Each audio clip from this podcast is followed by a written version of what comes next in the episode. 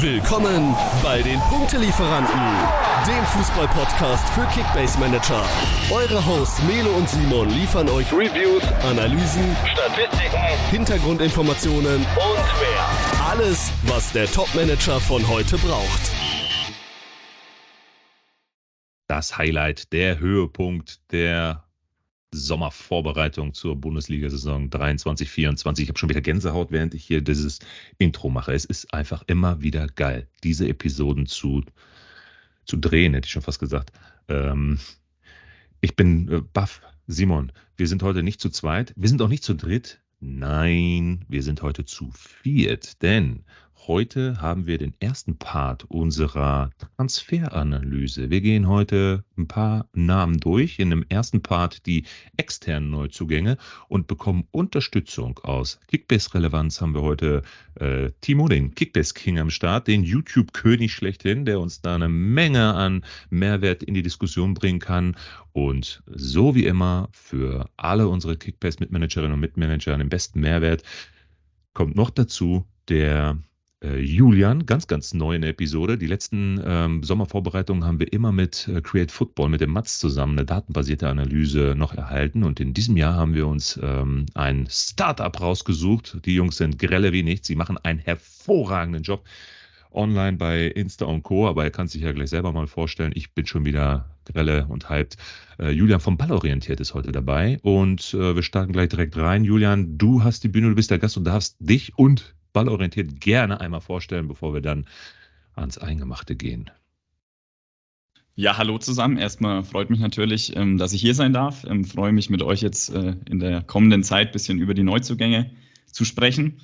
Ähm, ja, Melo hat schon angesprochen, ballorientiert, gibt es seit gut anderthalb Jahren. Habe das Unternehmen mit meinem Kumpel und Partner Christian vor anderthalb Jahren, wie gesagt, gegründet ähm, haben angefangen auf unserem Blog, auf unserer Webseite äh, einfach unsere Analysen zum Besten zu geben, waren schon immer große Fußballfans, haben uns dann recht schnell auf Daten spezialisiert und dann ging das auch recht schnell, würde ich mal sagen. Ähm, analysieren mittlerweile mit der Hilfe von Daten ähm, verschiedene Sachen im Fußball, Spieler, Mannschaften, Teams ähm, etc. für verschiedene Medien. Ähm, arbeiten mittlerweile auch ähm, schon mit, mit manchen Vereinen zusammen bezüglich der Kaderplanung, unterstützen die dabei. Und ähm, ja, bin jetzt seit neuestem auch unter die Podcaster gegangen, wenn ich das kurz ansprechen darf hier.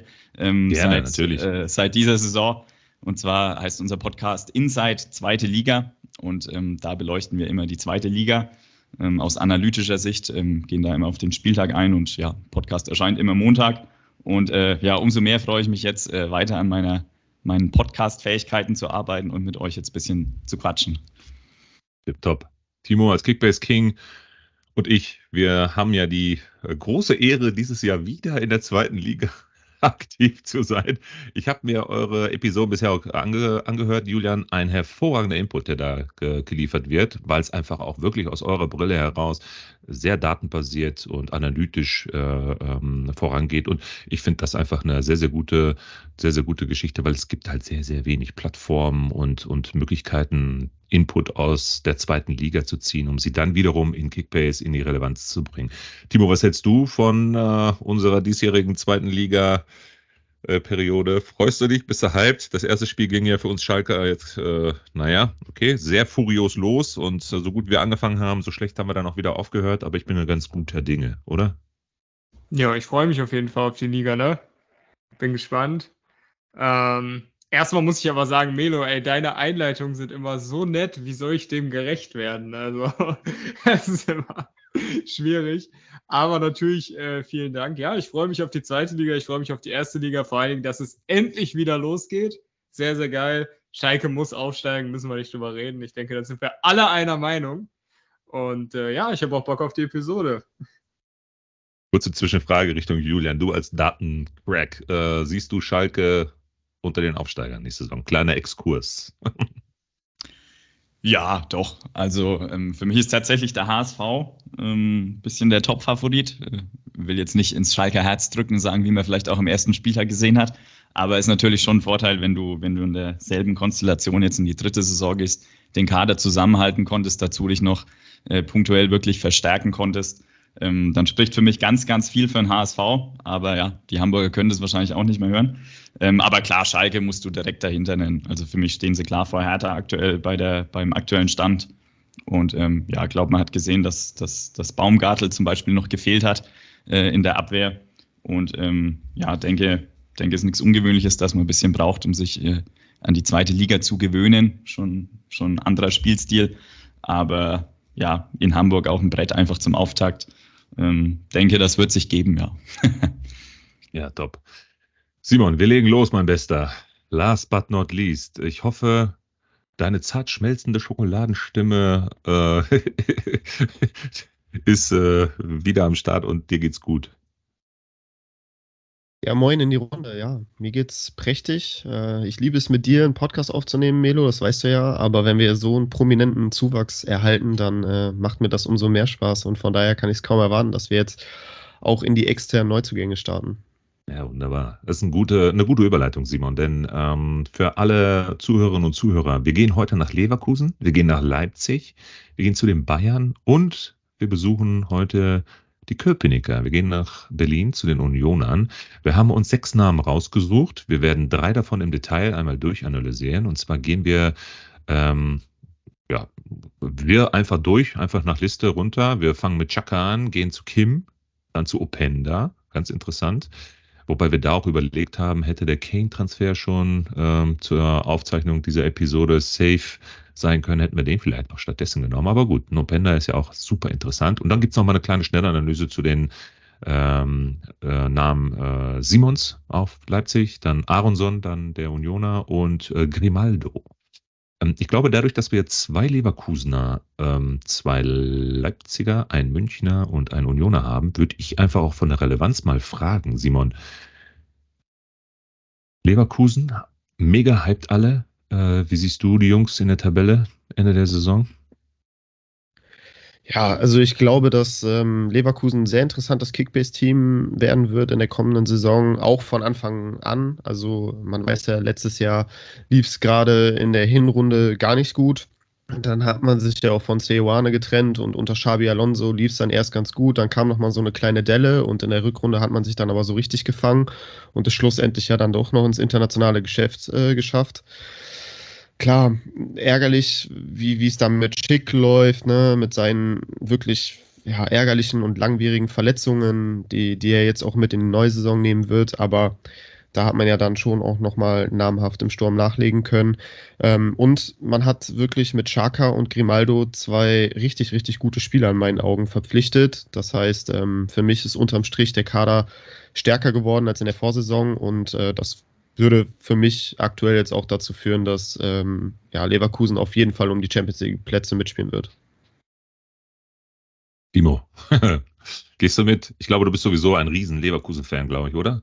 Zumindest, oder naja, sagen wir mal, ein Wirts-Fan. Aber wenn du Wirts-Fan bist, bist du ein Leverkusen-Fan. ja, Wirts-Fan bin ich auf jeden Fall. Äh, Leverkusen-Fan, naja, weiß ich jetzt nicht, aber äh, bin auf jeden Fall auch sehr, sehr gespannt. Also ähm, ich weiß nicht, ob ja, Champions League könnte schon sein. Ich bin einfach sehr gespannt, wie sie die Neuzugänge einbinden. Ne? Also ähm, haben ja nicht nur äh, Grimaldo und Chaka geholt, haben wir noch Bonifaz geholt, haben wir noch Hofmann geholt, haben sehr, sehr viele neue Spieler, neues Gerüst. Xabi Alonso ist noch da, ja, hat es ja sehr gut gemacht in der Rückrunde. Bin ich auf jeden Fall mal sehr gespannt. Ja, also äh, Champions League ist auf jeden Fall drin, sag ich mal.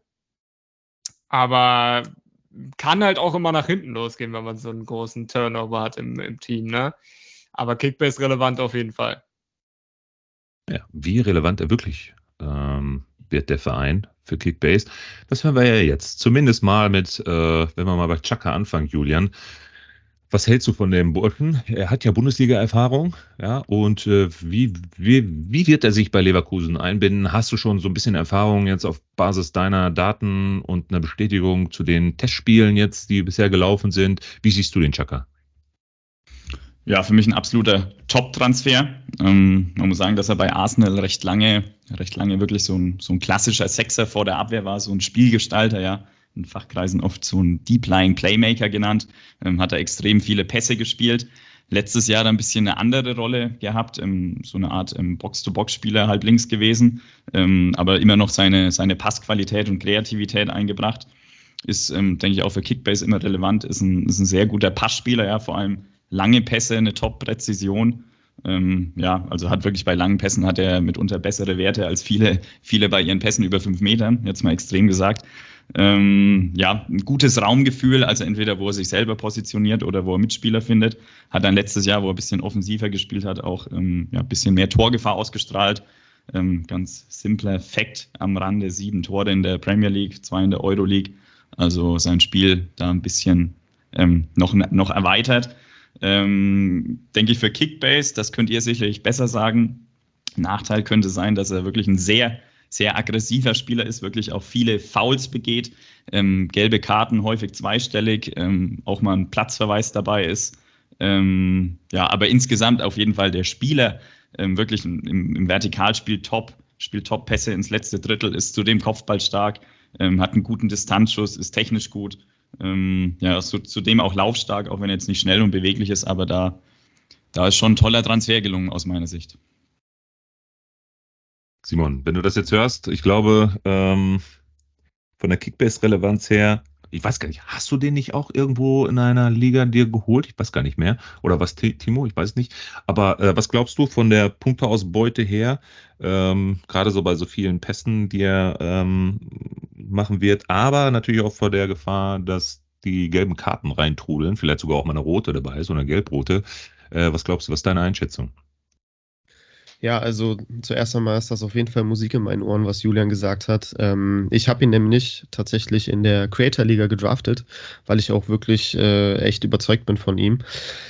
Viele da draußen wissen, glaube ich, auch, dass ich ähm, ein sehr, sehr großer Arsenal-Fan bin und mit Ausnahme von drei, vier Spielen, glaube ich, jedes Premier League-Spiel letztes Jahr über 90 Minuten geguckt habe und ähm, wirklich mega überrascht war über diese Transformation, die, die Shaka da hingelegt hat und äh, wie er sein Spiel auch umgestellt hat. Ähm, ne? ähm, Julian hat es angesprochen, vom klassischen Sechser, der da vor der Abwehr ab, äh, abräumt und Bälle verteilt, ähm, so ein bisschen zum Box-to-Box-Spieler, der auch immer wieder in den 16er vorne mit eindringt und äh, selber auch kreiert und äh, sich ja, Torchancen auch erarbeitet. Ähm, ich hoffe, er hoffe mir natürlich eine ähnliche Rolle jetzt auch bei Leverkusen. Kann man es tatsächlich auch vorstellen, dass er so der Spielgestalter im Mittelfeld ist, der ja jeden, also ganz, ganz häufig den Ball am Fuß hat, äh, ähm, die Bälle verteilen wird. Ähm, das bedeutet automatisch dann ja auch direkt äh, ganz gute Kickbase-Punkte, wenn er viel gestaltet, viel passt, viel sich am Spiel halt einfach beteiligt. Ähm, dann sehe ich natürlich auch diese linke Klebe von ihm, dass er auch immer außer Distanz äh, draufrühren kann und äh, einen ziemlich guten Fernschuss hat, der dann hoffentlich auch zu Toren führen kann. Wo ich so ein bisschen die Gefahr sehe, die hat Julian ja auch schon angesprochen, er ist ein sehr aggressiver Spieler, der halt äh, schon auch hart in die Zweikämpfe reingeht und sich dadurch dann regelmäßig gelbe Karten abholt, durchaus auch mal ähm, ja, Platzverweis gefährdet ist. In der Premier League kommt man damit vielleicht noch einigermaßen gut durch, aber wir wissen alle, wie penibel die deutschen Schiedsrichter sind und da sehe ich so ein bisschen die Gefahr, dass er in der Bundesliga tatsächlich nochmal deutlich mehr Karten sammeln wird als in der Premier League. Das ist so ein bisschen das, was mir Bauchschmerzen bereitet. Da hoffe ich, dass er vielleicht jetzt durchs Alter ein bisschen gereift ist und äh, das einzuschätzen weiß. In der Bundesliga muss ich mich ein bisschen mehr zurücknehmen. Das erhoffe ich mir noch. Ja, kann ich da eine kurze Zwischenfrage stellen? Ich habe nämlich, also ich meine, du hast ja die, die Spiele in der Premier League gesehen und Julian wird sich auch gesehen haben. Ich habe mir jetzt erstmal vorrangig die Leistungsdaten angeguckt und da sehe ich, hat er in 37 Premier League-Spielen nur vier gelbe Karten geholt. Ist ja eigentlich gar nicht so viel. Ja, ja Euroleague auch in sieben Spielen vier gelbe, ja, das ist dann wieder ein bisschen der alte Chucker, den man auch von Gladbach kennt. Aber ja, weiß ich nicht, lag das an den, nur an den Premier League-Schiris oder dass er vielleicht auch ein bisschen reifer geworden ist? Ich würde sagen, beides hat da mit, mit reingespielt. Also klar, in der Premier League hat der eine oder andere Schiedsrichter dann bei einem Foul vielleicht auch mal ein Auge zugedrückt. Ähm, aber es lag auch, glaube ich, am gesamten, am gesamten Team von Arsenal. Ne? Dadurch, dass Arsenal ja quasi bis zum Schluss auch um die Meisterschaft mitgespielt hat. Ähm, äh, nach City das, das spielstärkste Team der Liga war, ähm, war Schaka auch weniger in, in wirklich harte Zweikämpfe verwickelt, weil er eigentlich immer nur mit vorschieben musste und kreieren musste und äh, wenig ja, zerstören musste aufgrund des, der Spielanlage von Arsenal. Und ja, ich weiß nicht, ich denke mal, bei Leverkusen wird das vielleicht nochmal ein bisschen anders sein, äh, weil die nicht so dominant auftreten können und werden, wie es Arsenal getan hat letzte Saison. Ja, ich glaube, es bleibt spannend, aber ich denke mal, in der Bundesliga werden schon ein paar mehr Karten dazukommen als die vier in der Premier League letztes Jahr. Julian, wie siehst du das? Ja, ich sehe es im, im Grunde ähnlich wie Simon, würde auch sagen, dass bei, bei Schaka da viel mit, der, mit dieser neuen Rolle, mit dieser offensiveren Position zusammenhängt, wo du dann halt vielleicht auch einfach mal weniger äh, hart wegverteidigen musst, irgendwie im Sechserraum. Ähm, bin gespannt, bei Leverkusen hast du ja dann zum Beispiel noch einen Andrich neben dir, der auch gerne mal hinlangt. Also ähm, glaube, glaube, da könnte es als gegnerischer offensiver Mittelfeldspieler, als Zehner ähm, durchaus ungemütlich werden. Und ähm, ja, ist auch, also ist auch statistisch belegt, jetzt auch mal abgesehen von den Fouls, dass, dass Xhaka in der letzten Saison tatsächlich für seine Verhältnisse wahnsinnig wenig Fouls begangen hat. Äh, aber in den Jahren zuvor sah es dann eben schon aus. Also, und ich tippe mal, dass er bei Leverkusen auch wieder ein bisschen mehr aus der Tiefe kommen wird. Deswegen, ja, die eine oder andere Karte wird wahrscheinlich dabei sein, aber ja, viele gute Sachen dafür auch. Äh, vielleicht nochmal eine Frage an Timo und Simon. Ähm, wer wird von Chaka profitieren? Es ist ja schon ein recht offensiv eingestellter Mittelfeldspieler in der Zentrale. Davor haben wir jetzt natürlich auch ein paar Neuzugänge mit Hofmann. Den werden wir gleich übrigens auch in einer anderen Episode noch, äh, in der internen, in dem zweiten Part dann auch nochmal durch, durchsprechen. Ähm, der Wirtz steht über allem, klar. Und auf der linken Seite ja unseren neuen Grimaldo. Äh, wie seht ihr das? Wird das trubelig? Oder kristallisiert sich das schon jeder, äh, kristallisiert sich das schon raus, dass jeder da seine Rolle finden wird?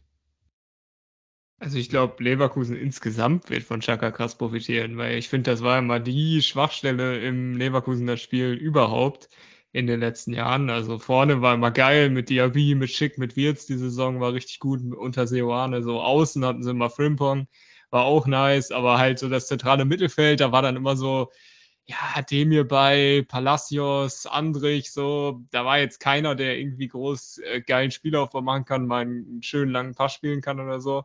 Ähm, alles solide, aber nicht überragend. Ich glaube, Chaka kann da auf jeden Fall ein anderes Level an Qualität reinbringen und ich glaube, das wird man bei Leverkusen auf jeden Fall merken.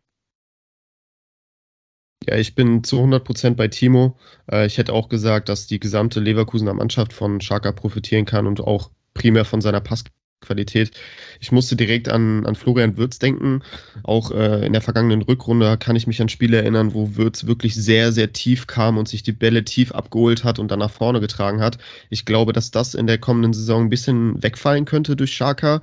Denn durch sein präzises Passspiel kann ich mir sehr, sehr gut vorstellen, dass dann Würz sich zwischen die Abwehr- und Mittelfeldkette des Gegners positioniert, in diese Freiräume und Schaka dann mit seinem guten Passspiel Würz in diesen Räumen findet. Und dann muss er eigentlich, dann ist der Weg zum gegnerischen Tor kürzer. Würz kann aufdrehen, kann dribbeln und dann die ähm, Stürmer in Szene setzen. Also ich glaube schon, dass ja, Würz einfach dadurch Wege spart, äh, Kraft spart und äh, somit dann auch mehr und besser noch ähm, kreieren und gestalten kann in der Offensive.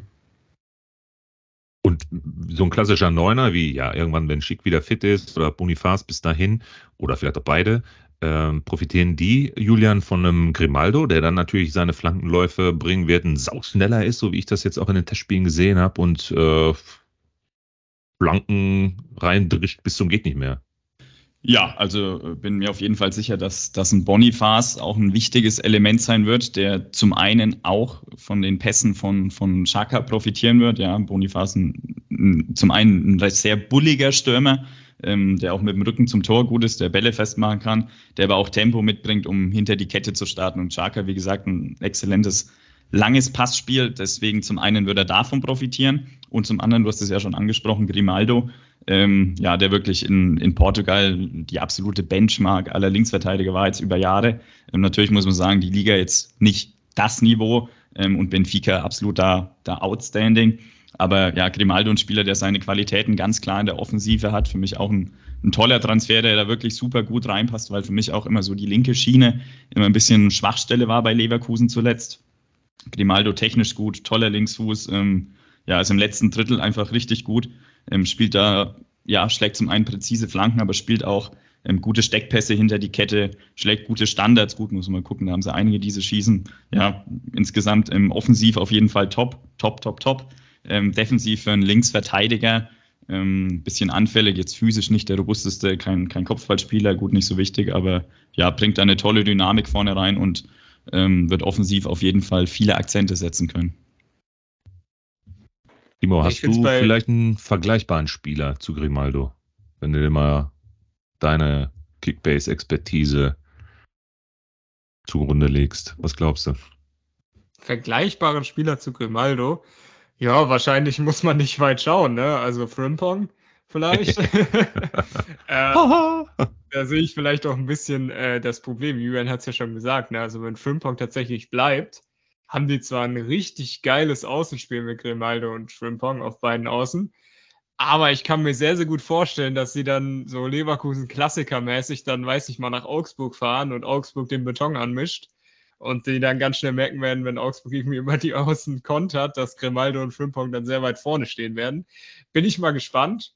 Aber Kickbase-technisch Grimaldo auch, finde ich, sehr, sehr interessant. Ich meine, er hat in 200 äh, Ligaspielen in Portugal äh, 50 Assists gemacht. Also in jedem äh, vierten Spiel ein Assist, das als Linksverteidiger oder linker Schiedenspieler, ist schon echt nicht schlecht. Ne? Und äh, gerade jetzt mit Bonifaz, Bulling, Stürmer, Schick, wenn er dann mal irgendwann zurückkommt, ja, auch da bin ich auf jeden Fall gespannt. Also offensiv Leverkusen sehr, sehr geil durch Chaka, durch Grimaldo. Wie jetzt müssen wir nicht drüber reden.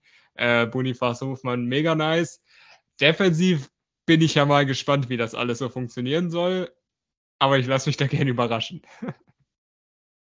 Simon, zum Abschluss der Leverkusener, vielleicht nochmal deine Punkte-Predictions zu Chaka und Grimaldo und äh, Timo darf dann gerne bestätigen oder äh, sagen, äh, was will der denn hier, Simon? Keine Ahnung. Ich sag mehr oder weniger. Äh, ja, also bei, bei Shaka bin ich mir ziemlich sicher, dass der seinen dreistelligen Punkteschnitt schon holen wird. Also da sehe ich irgendwas so zwischen 100 und 110, kann ich mir sehr gut vorstellen, dass er das im Schnitt sammeln wird. Bei Grimaldo ähm, möchte ich erstmal abwarten. Ne? Man hat es, glaube ich, letzte Saison hatte Frimpong 15 Scorerpunkte und hat nur einen Schnitt knapp über 100 gesammelt. Das hat mich auch so ein bisschen überrascht, dass der dann wirklich punktetechnisch doch trotz so vieler Scorer als Rechtsverteidiger dann so schlechter wegkam, in Anführungszeichen. Muss ich mir erstmal gucken, wie viel Offensivaktionen tatsächlich für Grimaldo vom Laster fallen. Aber als Linksfuß wird er sicherlich auch den ein oder anderen Standard schießen dürfen. Das gibt ja auch immer dann Punkte, wenn die Standards verwertet werden. Da würde ich jetzt auch so sagen, zwischen 90 und 100 sehe ich da auf jeden Fall im Schnitt.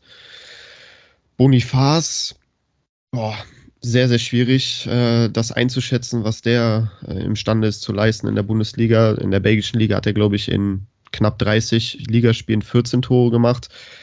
Würde ich jetzt, wenn ich das auf die Bundesliga projiziere, erstmal sagen, okay, hätte ich mir vielleicht aus der belgischen Liga ein bisschen mehr erhofft, aber bulliger Stürmer, schneller Stürmer, hat jetzt richtig gute Mitspieler um sich herum, wird er auch seine Scorer sammeln. Also da würde ich auch so zwischen ja, 90 und 100 mal rangehen.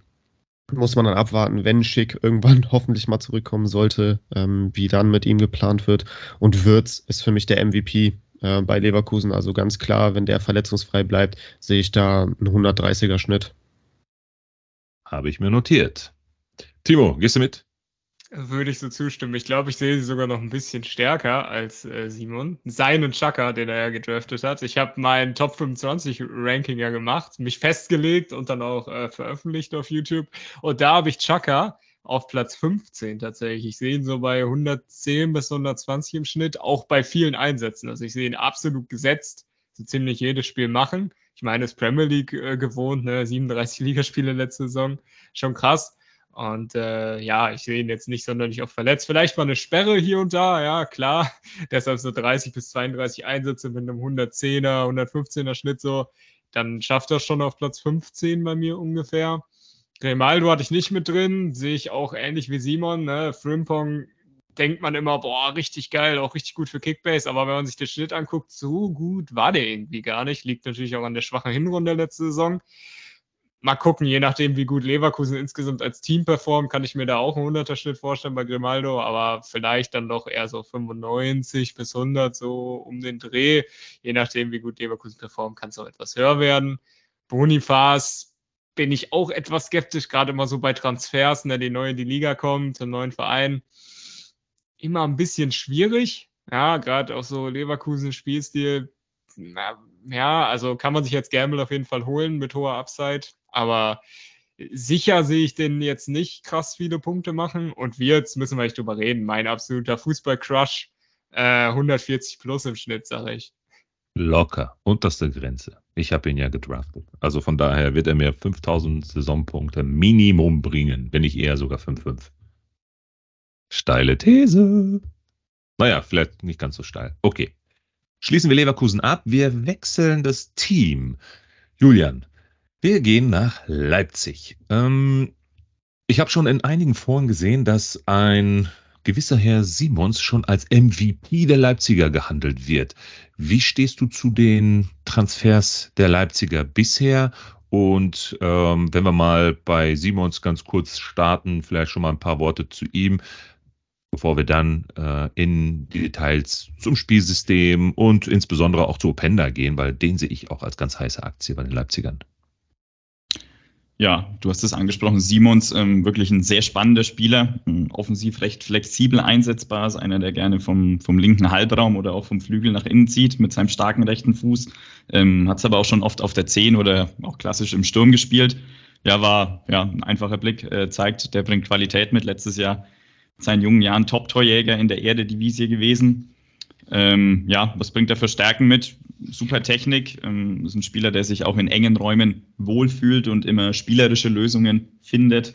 Ähm, ja, gute Laufwege, denke ich, auch wichtig im RB-Spiel, dass einer gut in die Tiefe startet zum Beispiel und äh, ist auf jeden Fall bei ihm der Fall.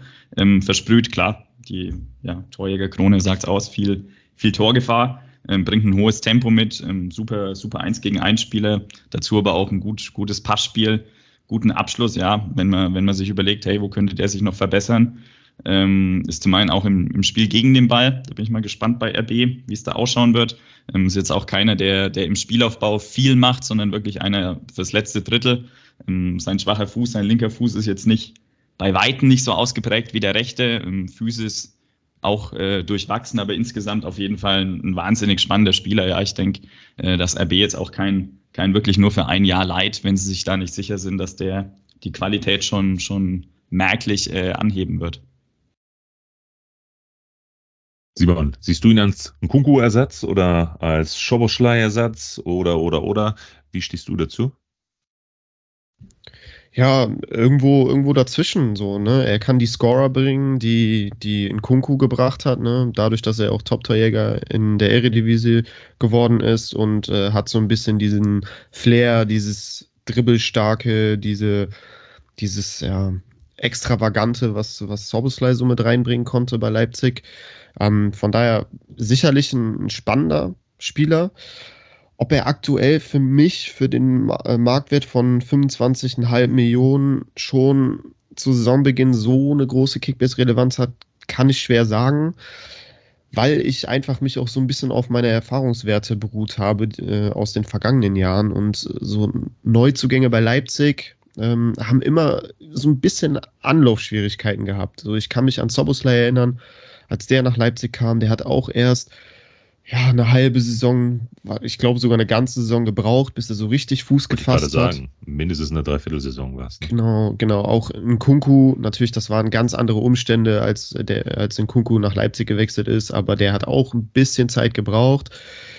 Ich glaube, wenn man als Manager ihn sich jetzt ins Team holt, muss man ihm auch ein bisschen Zeit eingestehen, ähm, bis er dann so richtig ankommt. Aber dann kann er auf jeden Fall abliefern. Auf der anderen Seite, oder Zusätzlich ist natürlich bei Leipzig immer die Gefahr gewesen der letzten Jahre, da wird maximal viel rotiert. Gerade in der Offensive haben die nahezu jede Saison bislang ein Überangebot gehabt. Da drängt jeder auf Spielzeit. Da verteilen sich die Offensivfraktionen auch auf mehrere Schultern. Das heißt, da wird es auch spannend zu beobachten sein, wie viel, ähm, ja, wie viele Aktionen fallen dann wirklich für, für Simons auch vom Laster. Ähm, Champions League, da wollen die natürlich auch eine Rolle spielen. Ähm, ja, von daher muss man auch immer damit rechnen, dass er am Wochenende vielleicht auch mal auf der Bank äh, sitzt und nur als Joker reinkommt. Timo, siehst du Nopenda als gesetzt und wenn ja, warum? Ja, also Openda, ne? Simon hatte Chaka gedraftet. Ich habe tatsächlich Openda in unserem äh, Draft gedraftet und zwar schon an. Und deswegen frage ich dich. 13, also relativ früh. Und äh, ja, ich glaube, über das Potenzial haben jetzt alle gesagt. Julian hat es ja schon gesagt, ne, Torschützkönig geworden, richtig gut gewesen mit Lance, einfach Zweiter geworden hinter PSG nur. Und äh, das war schon richtig, richtig stark. Leipzig wird ihn auch, glaube ich, nicht holen. Der passt halt auch vom, von seinem Spielertyp her perfekt. Ne? Schnell, körperlich stark, hat einen mega krassen Abschluss. Wenn ich jetzt aber, ne, ich weiß nicht, ob ihr das kennt, wenn ihr einen Spieler holt, so, man guckt da halt schon mal ein bisschen genauer hin und hat auch immer ein bisschen Angst, dass man sich da verkalkuliert. Und wenn ich mir dann zum Beispiel die, den Doppeltest jedes angucke. Jedes Mal, jedes ja. Mal, bei jedem Spieler. das Overthinken. wenn ich mir dann den äh, Doppeltest angucke vom Anfang der Woche, sehe ich halt, dass die gegen den belgischen Erstligisten und einen Regionalligisten gespielt haben. Im ersten Spiel gegen den belgischen Erstligisten hat eigentlich fast die ganze Stammelf gespielt, würde ich sagen. Also ein Orban hat gespielt, ein Olmo hat gespielt, Simons übrigens auch. Ähm, weiß nicht, Henrichs Raum, Blaswig und so weiter. Ein Großteil der Startelf und im Sturm haben Scheschko und Werner gespielt. Und die haben das auch gar nicht so schlecht gemacht. So im, äh, im Test gegen den Regionalligisten war es dann mehr oder weniger eine B11. Die einzigen, die da Stammpotenzial hatten, waren eigentlich Schlager, Seiwald und Openda in der Startelf halt. Na? Openda hat dann natürlich auch vier Tore, zwei Assists und einen Elfer rausgeholt. Gegen den Regionalligisten, ne? muss man immer natürlich mit Vorsicht genießen. Ich habe ein bisschen Angst, dass vielleicht tatsächlich, also Scheschko und äh, ist halt so ein bisschen out of the question für mich, weil er ein komplett anderer Spielertyp ist. Der ist eher so der, der Turm, der Zielspieler. Und äh, Openda sehe ich dann eher spielertyp technisch eher bei Werner. Und weil Werner jetzt halt schon länger da ist und dieses RB-Spielsystem auch ein bisschen mehr drin hat, habe ich ein bisschen Angst, dass Openda vielleicht am Anfang erstmal auf der Bank Platz nehmen darf. Ich weiß nicht, ob ihr mir da die Angst nehmen könnt. Ähm, von seinem Potenzial bin ich sehr überzeugt, aber äh, ich hoffe, er bekommt dann auch direkt die Chance. Julian, das ging an dich. Schieß mal los. Was kannst du uns zu Openda sagen?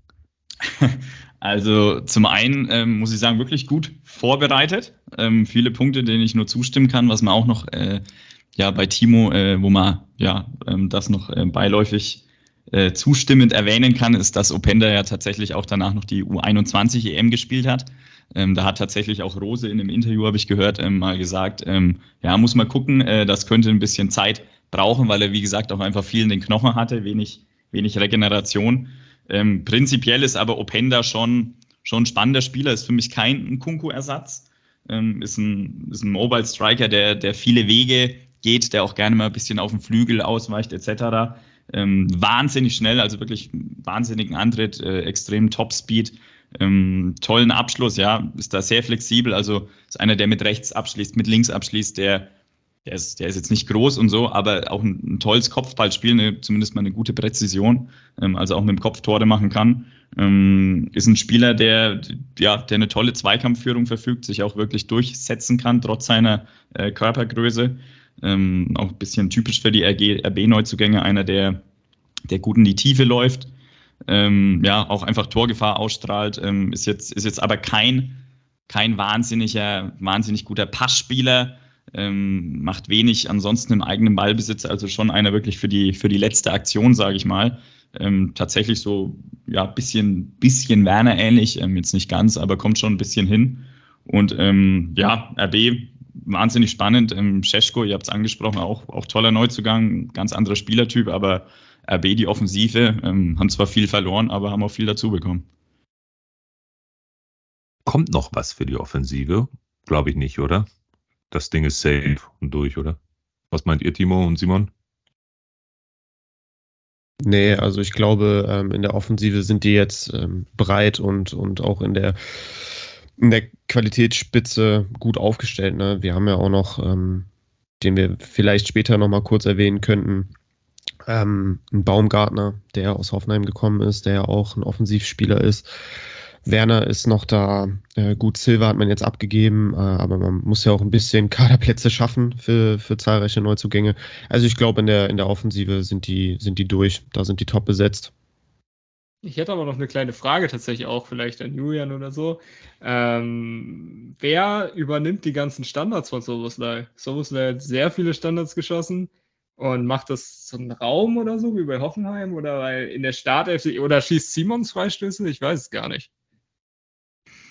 Ähm, ja, tatsächlich gute Frage. Also ich könnte mir vorstellen, wenn, wenn Linksfuß gefragt ist, dass das Raum schießt. Ansonsten sehe ich auch Potenzial bei Olmo ähm, der für mich eh oft bisschen underrated ist. Ich weiß nicht, wie es aus Kickbase-Sicht ist, aber zumindest so aus Fußballsicht ist Olmo ein toller, toller Kicker, ähm, der, der einen Freistoß schießen könnte.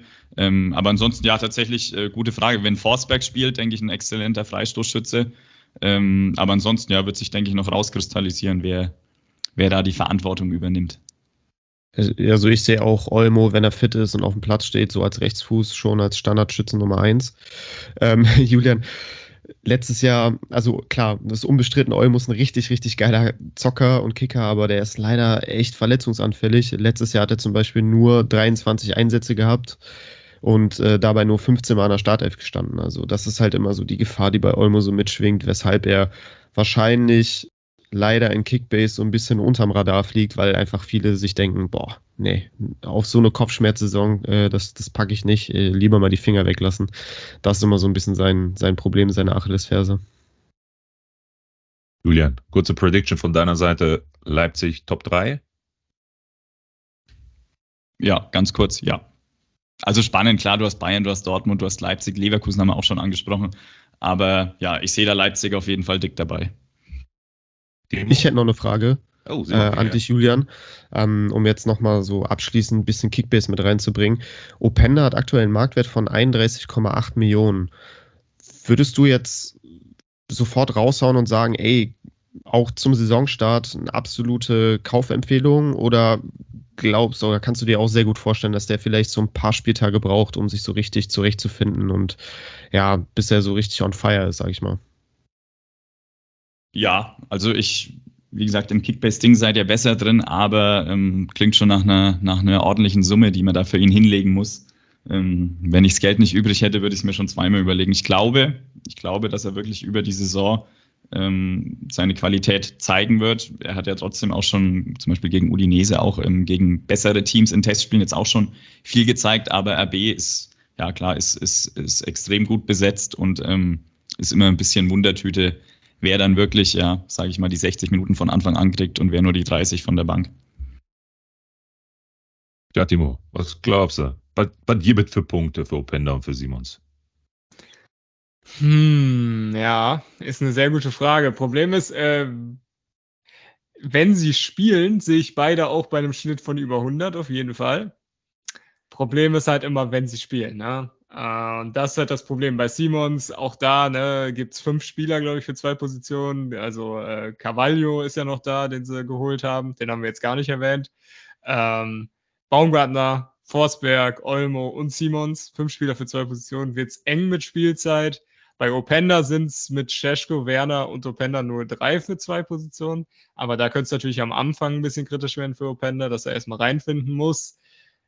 Punkte Prediction ich sage, Openda macht trotzdem, weil er dann tatsächlich doch gut ins RB-System passt und ich ihn auch gedraftet habe. äh, 110 im Schnitt macht er noch. Ich bin da optimistisch, weil ich auch einfach glaube, ja, kurz Prediction, dass auch Leipzig wieder Top 4 auf jeden Fall sein wird. Äh, wahrscheinlich auch Top 3. Ähm, und dann, äh, ja, Leipzig einfach offensiv sehr, sehr stark sein wird. Simons bin ich ein bisschen skeptischer, was die Einsatzzahlen angeht. Auch mit Champions League und so wird sicherlich mal rotiert werden. Da sehe ich ihn dann, wenn er spielt, bei 120, wenn er nicht spielt, bei 70 oder so. Macht im Schnitt so 95, würde ich sagen. Simon, würdest du das auch sagen? Also da bin ich absolut d'accord äh, mit Timo. Also ähm, ich sehe es wirklich ähnlich. Ich glaube schon, Leipzig hat, hat über 40 Millionen für Openda ausgegeben. Die haben Bock auf den, die sehen da ähm, auch den, den Fit ins RB-System. Das heißt, wenn der sich eingefunden hat, dann wird er auch zum Stammspieler äh, aufsteigen und dann sehe ich den schon regelmäßig auch in der Startelf, egal ob unter der Woche Champions League gespielt wurde oder nicht. Das heißt, wenn du ein Offensivspieler bist, der sehr, sehr viel Spielzeit bekommt bei äh, RB Leipzig, dann holst du in der Regel schon deinen 100 plus äh, Schnitt äh, und das sehe ich halt bei Open auf jeden Fall. Und bei, bei Simons, ja, das ist fünf Positionen, äh, fünf Spieler für zwei Positionen da gibt es ein Hauen und Stechen, da wird regelmäßig rotiert werden müssen. Ähm, also da würde ich jetzt auch eher zurückhaltender rangehen und auch so auf die 95 gehen wie Timo. Also ich finde da, äh, ja, hat er, hat er schon ganz gut predicted. Ihr habt euch aber heute ganz lieb, ihr beiden. Ja, Timo lässt mir auch bestimmt den Vortritt in der Creator-Liga und äh, von daher haben wir, haben wir so eine Abmachung getroffen. Wir haben uns immer lieb, immer lieb. ja, wer hatte denn noch jemanden lieb? Die Unioner, die hatten den Aronson lieb und haben ihn geholt. Da scheiden sich ja die Geister. Ich glaube, wenn es einen Namen gibt, der echt polarisiert momentan, dann ist das dieser Aronson. Viele sagen, der wird einschlagen wie eine Bombe. Andere sagen, wer ist das denn und was will der denn bei den Unionern? Äh, Julian, da musst du uns jetzt mal helfen. Hm, wie siehst du den Aronson? Wie siehst du die Unioner? Und auch in dieser Dreifachbelastung jetzt, äh, gerade mit Champions League, äh, überwerfen die sich diese Saison? Ja, da helfe ich gerne. ähm, fangen wir mal mit äh, Aronson an. Ähm, ja, spannender Transfer. Ähm, hat jetzt in der Vorbereitung viel, viel im Mittelfeld irgendwo halb rechts gespielt. Ähm, sein Problem, ja, auch ein einfacher Blick zeigt es, ähm, ist die fehlende Torgefahr. Allein wenn man sich jetzt die letzte Saison zu Rate zieht, ähm, sehr viele Einsatzzeiten in der Premier League, aber bei Leeds jetzt nur ein Tor erzielt. Ähm, kommt ja, kommt ja von RB, ist auch vom Spielstil einer, der so ein bisschen diesem klassischen RB-Stil entspricht. Ähm, ist wahnsinnig gut gegen den Ball im Anlaufen, also wirklich im, im Pressing-Verhalten absolut top, absolut oberstes Niveau. Ähm, einer, der auch guten, gut auf den zweiten Ball geht, da viele Bälle antizipiert. Ist allgemein recht spielintelligent, laufstark, passt gut zur Union, ist auch einer, der man eins gegen eins gehen kann. Ähm, wie gesagt, so eine wirklich hohe Workrate. Ähm, aber ja, also Stärken überwiegend gegen den Ball, passt, denke ich, ganz gut zu ähm, Union. Ähm, ja, hat bei RB einfach toll gespielt, ist ja dann zu Leeds gewechselt, wo mit Jesse Marsch ein Trainer war, der, der auch aus dem RB-Kosmos war. Dort hat dort es dann nicht so funktioniert. Ähm, ich denke, dass er vom Stil schon zu Union passt. Frage ist natürlich, ähm, ob ein Spieler, der recht wenig Torgefahr mitbringt, aber trotzdem jetzt kein Defensivspieler ist, bei einem Team wie Union, das sich dann primär über Spiel gegen den Ball definiert, ähm, ob das sich dann in Kickbase-Punkten widerspiegelt, da werde ich mit meiner bescheidenen Expertise äh, etwas skeptisch. Uh, Skepsis, Skepsis kommt auf. Das erste Mal. Na, na, okay. Ähm, Simon, Union, Aronson. Richtig Trubel da hinten im Mittelfeld. Ne? Also ich glaube, wir haben ja auch schon ein paar Mal in unseren letzten Episoden darüber diskutiert, aber ich glaube, ich habe auch kein so ein gutes Gefühl. Das, da bin ich bei Julian. Skepsis ist da, dass der definitiv gar keine Kickbase-Relevanz haben wird, oder? Also ich bin auch super, super skeptisch. Also wenn ich einen Spieler nennen würde für den aktuellen Marktwert in Kickbase, äh, wovon ich absolut abraten würde und die Finger äh, lassen würde, dann wäre es, glaube ich, Brandon Aronson. Äh, der kostet 19,5 Millionen, ohne dass ich auch nur eine Minute in der ersten Bundesliga von ihm gesehen habe, würde ich so ein Geld niemals ausgeben für die Stats, die, die er mir letztes Jahr in der Premier League gegeben hat. Klar, er ist mit Leeds abgestiegen, aber ähm, als schon durchaus kreativer Spieler nur ein Tor und drei Vorlagen, meines Wissens nach, finde ich schon in 36 Premier League-Spielen, finde ich schon eine schwache Ausbeute. Es gibt echt ein Hauen und Stechen auch im, im zentralen Mittelfeld bei Union. Ähm, da, da, hast du jetzt einen Tossar, da hast du einen Haberer, da hast du einen Leiduni, da hast du einen Kral, da hast du einen Andras Schäfer, äh, da hast du einen Rani Kedira, klar, auf der 6 äh, ist der gesetzt, aber boah, da gibt es so viele Spieler, die da auf Spielzeit drängen und das wäre mir einfach viel zu heiß, mit, mit Aronson da zu gehen für den Preis, weil ich glaube, da ist die Fallhöhe extrem, extrem hoch. Ja, völlig bei dir. Tossar übrigens gleich in der zweiten Episode mit Pöti. Ähm, den gehen wir dann gleich auch nochmal durch. Äh, Timo, wie siehst du denn die Unioner? Ähm, und schaffen sie wieder den Einstieg ins europäische Geschäft? Ja, also noch kurz zu Aronson äh, stimme ich vollkommen zu. Also äh, allgemein Union hat zentrale Mittelfeldposition nicht so punktereich, wie man das vielleicht denken könnte. Äh, bei einem Champions League Teilnehmer bester Punkter war, glaube ich, Haberer letzte Saison mit 72 im Schnitt. Äh, ja, nicht sonderlich gut. Ne? Dazu Rotation hat Simon schon angesprochen. Ironson würde ich auch definitiv nicht kaufen. Union insgesamt, ähm, ich denke mal, viele werden sich denken, werden auf jeden Fall schlechter werden als in der letzten Saison. Ja, stimme ich zu. Aber ich sehe das ähnlich wie bei Freiburg in den letzten Jahren. Man sagt vor der Saison immer, oh, die werden auch eventuell abstürzen, das wird schlechter sein, als man denkt, bla bla bla. Aber ich glaube schon, dass sie weiterhin um die Top 7 mitspielen werden. Ja, ich meine, Doppelbelastung hatten sie letzte Saison auch schon wo ich sagen muss, Euroleague meistens sogar noch ein bisschen ätzender für den Bundesligisten als Champions League, weil du halt irgendwie Donnerstag dann irgendwo, was weiß ich wohin, reisen musst und dann immer Sonntag spielen. Ja, schwer. Also ich würde sagen, dann Champions League sogar noch ein bisschen dankbarer. Und äh, wie gesagt, Doppelbelastung sind sie von letzter Saison gewohnt, also haben sie es in die Champions League geschafft. Ich sehe sie jetzt, Urs Fischer ist immer noch da, ist für mich das Wichtigste. Die Verteidigung ist da geblieben, Doki Knoche, Leite ich sehe keinen Grund, warum sie jetzt mega krass abstürzen sollten. Von daher, ich würde sagen, Top 7 ist wieder drin. Ja, und Aaron sind Top 7 Punkte? Na, ärgert sich ja nicht, ne? Was sind eure Punkte-Predictions für den Burschen? 70. Ey, ich hatte auch sofort 70 im Kopf. Also ähm, ich sehe den auch so, wenn es gut läuft, zwischen 70 und 80. Wenn es richtig, richtig gut läuft, natürlich noch ein bisschen höher, aber das, die Upside sehe ich einfach nicht. Ähm, weil bis auf Kruse hat es ja, glaube ich, in den letzten Jahren bei Union kaum auch so ein Kreativspieler, so ein Dribbler ähm, geschafft, wirklich für Furore zu sorgen, weil die ja eher so einen stumpferen Fußball spielen, nenne ich es einfach mal. Ja, also ich glaube, ein 70er Schnitt ist man gut bedient mit und dann muss man sich wirklich die Frage stellen, gebe ich jetzt 19,5 Millionen aus für 70 äh, Punkte im Schnitt? Ich glaube eher nicht. Bin ich völlig bei euch. Gut, hacken wir die Unioner ab. Ähm, jetzt kommen wir zum letzten und ich glaube sogar zum wichtigsten Dev der Transferanalyse der aktuellen Transferzeit. Äh, wir gehen nach München und schauen uns unseren neuen Kollegen Kim Min-jae vom SSC Neapel an. Julian, der wird 100 Pro einschlagen wie eine Bombe, oder? An dem und an Delicht. Also Brauchst du, brauchst du einen Torwart bei den Münchnern? Ich glaube nicht. Gute Frage.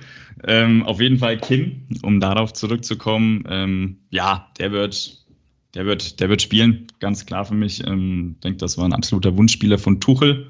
Ähm, Bayern natürlich allgemein hinten gut besetzt, aber Kim, muss man sagen, ist einfach ein Spieler, der, der wahnsinnig wenig Schwächen mitbringt, sehr kompletter Innenverteidiger war in der Serie A letztes Jahr, ähm, denke ich, auch Kickbase relevant durchaus in allen Passstatistiken wirklich die Benchmark. Ähm, ja, egal ob bei kurzen Pässen, bei vertikalen Pässen, aber auch bei Spielverlagerungen einfach eine super Präzision, ist zudem sehr aktiv im Spielaufbau, also fordert da viele Bälle, ist ein recht dominanter Innenverteidiger. Ähm, ja, ist zudem in der fairen Balleroberung richtig gut, am Bodenzweikampf ähm, kaum zu bezwingen. Kopfballspiel okay, würde ich es bezeichnen für für, für das Niveau. Ähm, zudem einen sehr hohen Topspeed, ein gutes Stellungsspiel. Ähm, ja, muss mal gucken. Das Einzige, was, wo ich ein bisschen Fragezeichen hätte, ähm, wäre tatsächlich ähm, unter Druck im Spielaufbau. Ähm, da sehe ich ihn jetzt nicht immer bei 100% top, aber muss man auch ganz klar sagen, dass das in der Bundesliga bei den Bayern wahnsinnig selten der Fall ist, ähm, dass du da ja, über 90 Minuten hochgepresst wirst. Ähm, deswegen, Kim, ja, von meiner Seite auf jeden Fall einen Daumen hoch. Nochmal eine kurze Zwischenfrage, Julian. Siehst du ihn stärker als Delicht? Ähm, schwierig. Ich sag's mal so, ich sehe sie als Duo top. Gut. Ich habe noch ein Duo hier. Timo und Simon. Wie steht ihr zu Kim und seinem Marktwert? Der ist ja knapp unter 40 Millionen. Gebe ich 40 Millionen für einen Verteidiger der Bayern aus?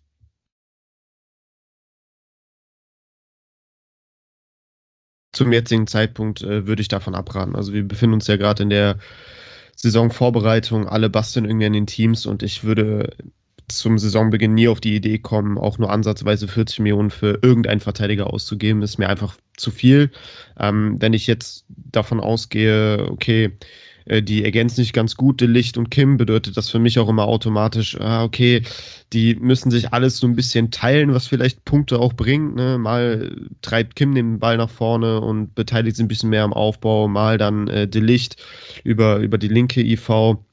Äh, ist alles so ein bisschen schwierig. De Licht hat letztes Jahr nur einen 111er Schnitt gesammelt. Klar, da lief es auch defensiv nicht gerade optimal für Bayern. Ne? Ähm, das, da, davon kann man ausgehen, dass das jetzt in der kommenden Saison schon ein bisschen stabiler sein wird. Dann werden die Punkte ja auch automatisch hochgehen, aber pff, also ich, ich sehe nicht über einen 120er Schnitt, äh, den Kim, und dafür sind mir 40 Millionen zum jetzigen Zeitpunkt zu viel.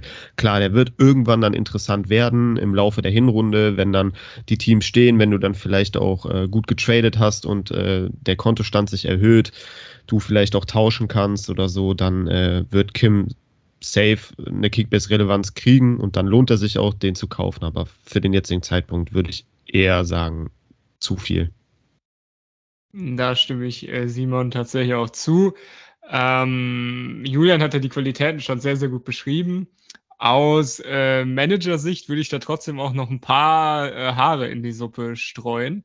Und zwar ähm, ist er bei der Asienmeisterschaft, darf man nicht vergessen im Winter, wird dadurch sicherlich drei bis fünf Spiele verpassen, bis er wieder voll da ist. Ne? Auch Reisestrapazen und so darf man nicht vergessen.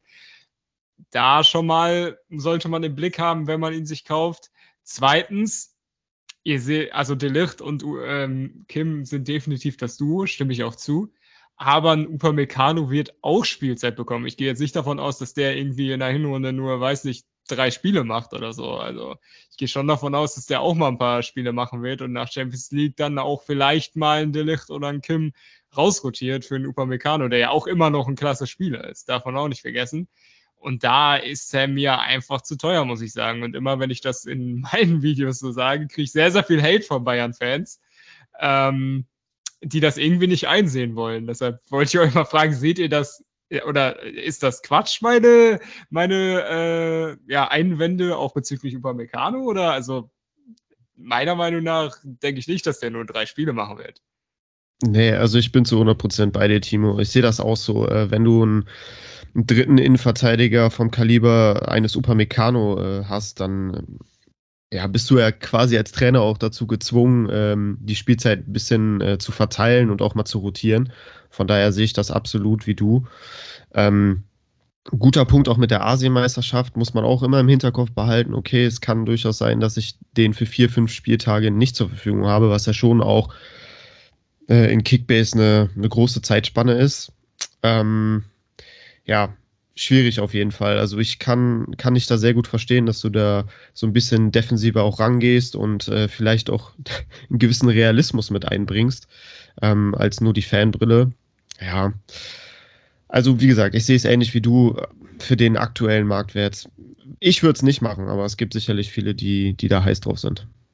Ich würde die 40 Millionen woanders in andere Bayern-Spieler investieren. Ich sehe so einen Leimer als ein Schnäppchen momentan.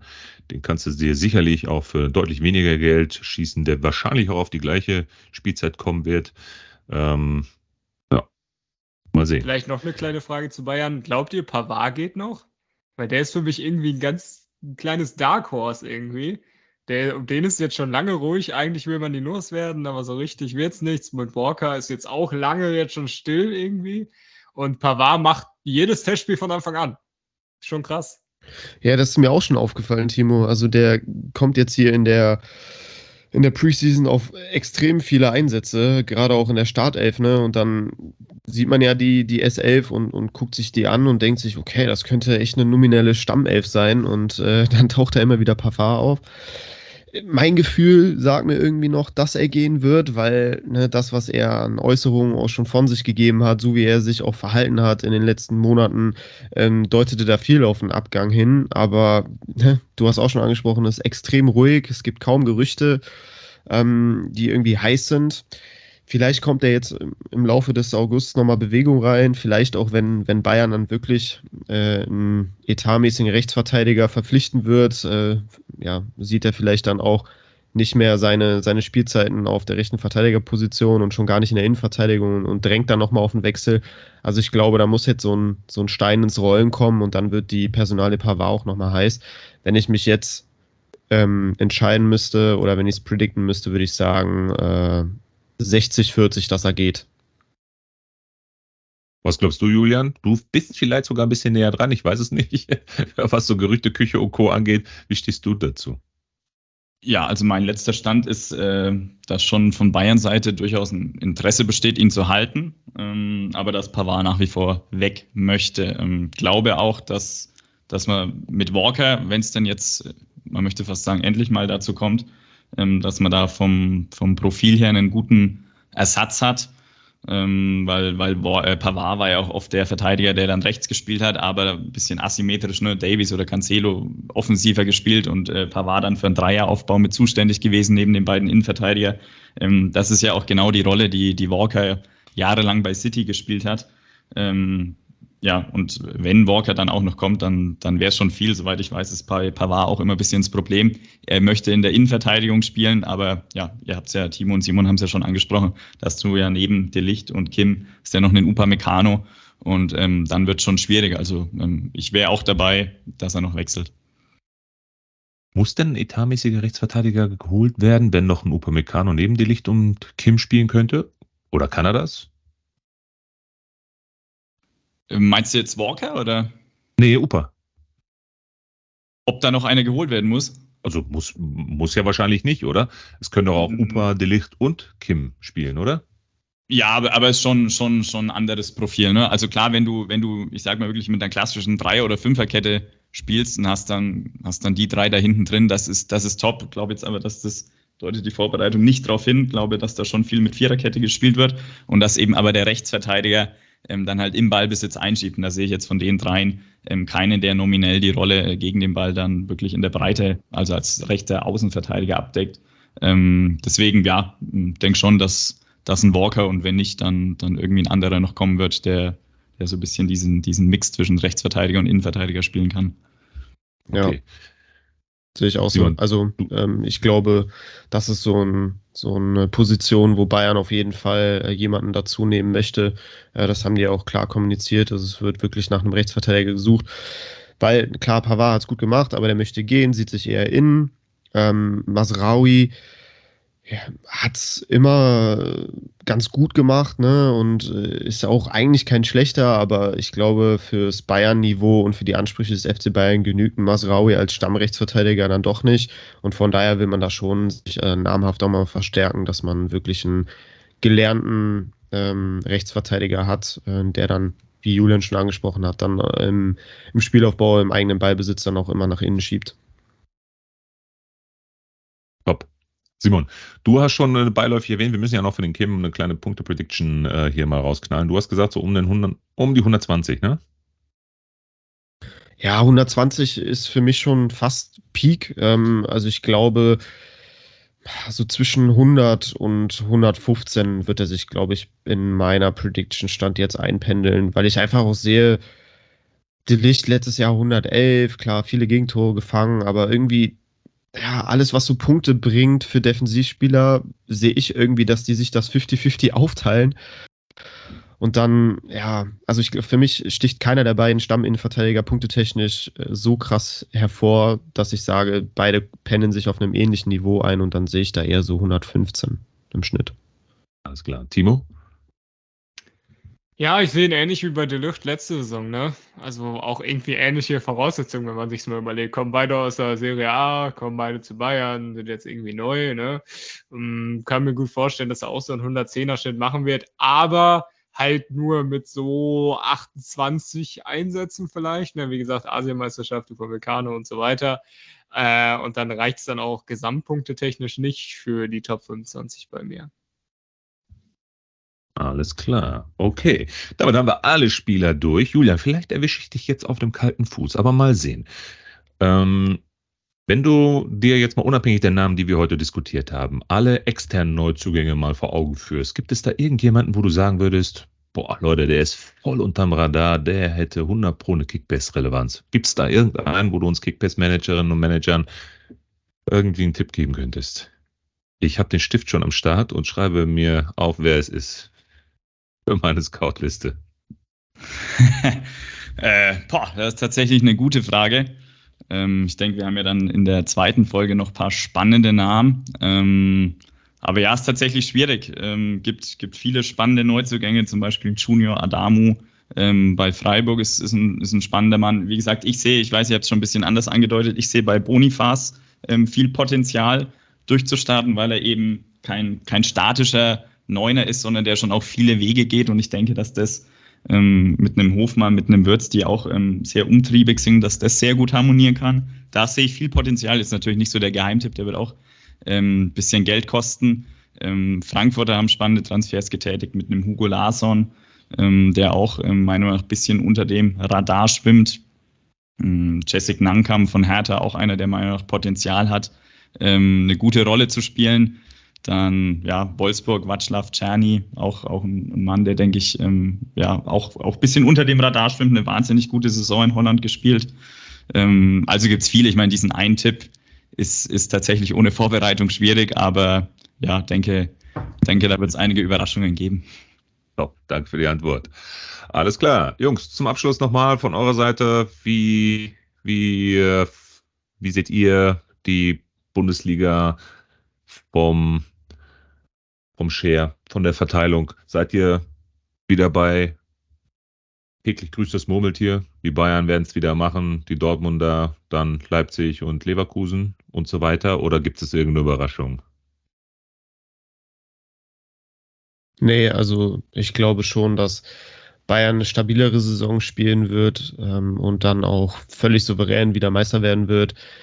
Ja, leider, leider langweilig, aber so ist unsere Bundesliga äh, nun mal. Ähm, sie macht trotzdem Jahr für Jahr mega Spaß, äh, also für mich zumindest. Ähm, und ich glaube dahinter äh, in den auf den Plätzen 2, 3, 4, 5, da wird es auch wieder richtig spannend werden. Da werden viele Teams auch bis zum Ende dabei sein, wenn es um die Champions League-Plätze geht. Ich glaube, das wird richtig cool zuzusehen. Äh, da gibt es auch viele Spieler, die eine enorme Kickbase-Relevanz haben. Da freue ich mich schon mega drauf. Da habe ich echt Bock drauf und ich kann es kaum erwarten, dass es jetzt in ein paar Wochen, ist ja echt nicht mehr lang hin, dann endlich losgeht. Ich bin da mittlerweile auch völlig desillusioniert nach gefühlt 25 Jahren Bayern-Meisterschaft hintereinander. Äh, ja, was soll ich sagen? Bayern mit Meister, herzlichen Glückwunsch, viel Spaß. Ähm, Dortmund wird wahrscheinlich Zweiter. Leipzig wahrscheinlich Dritter oder Vierter. Dann Leverkusen, ja. Äh, so in etwa. Ne? Ich meine, das ist leider mittlerweile so. Simon hat es ja schon gesagt.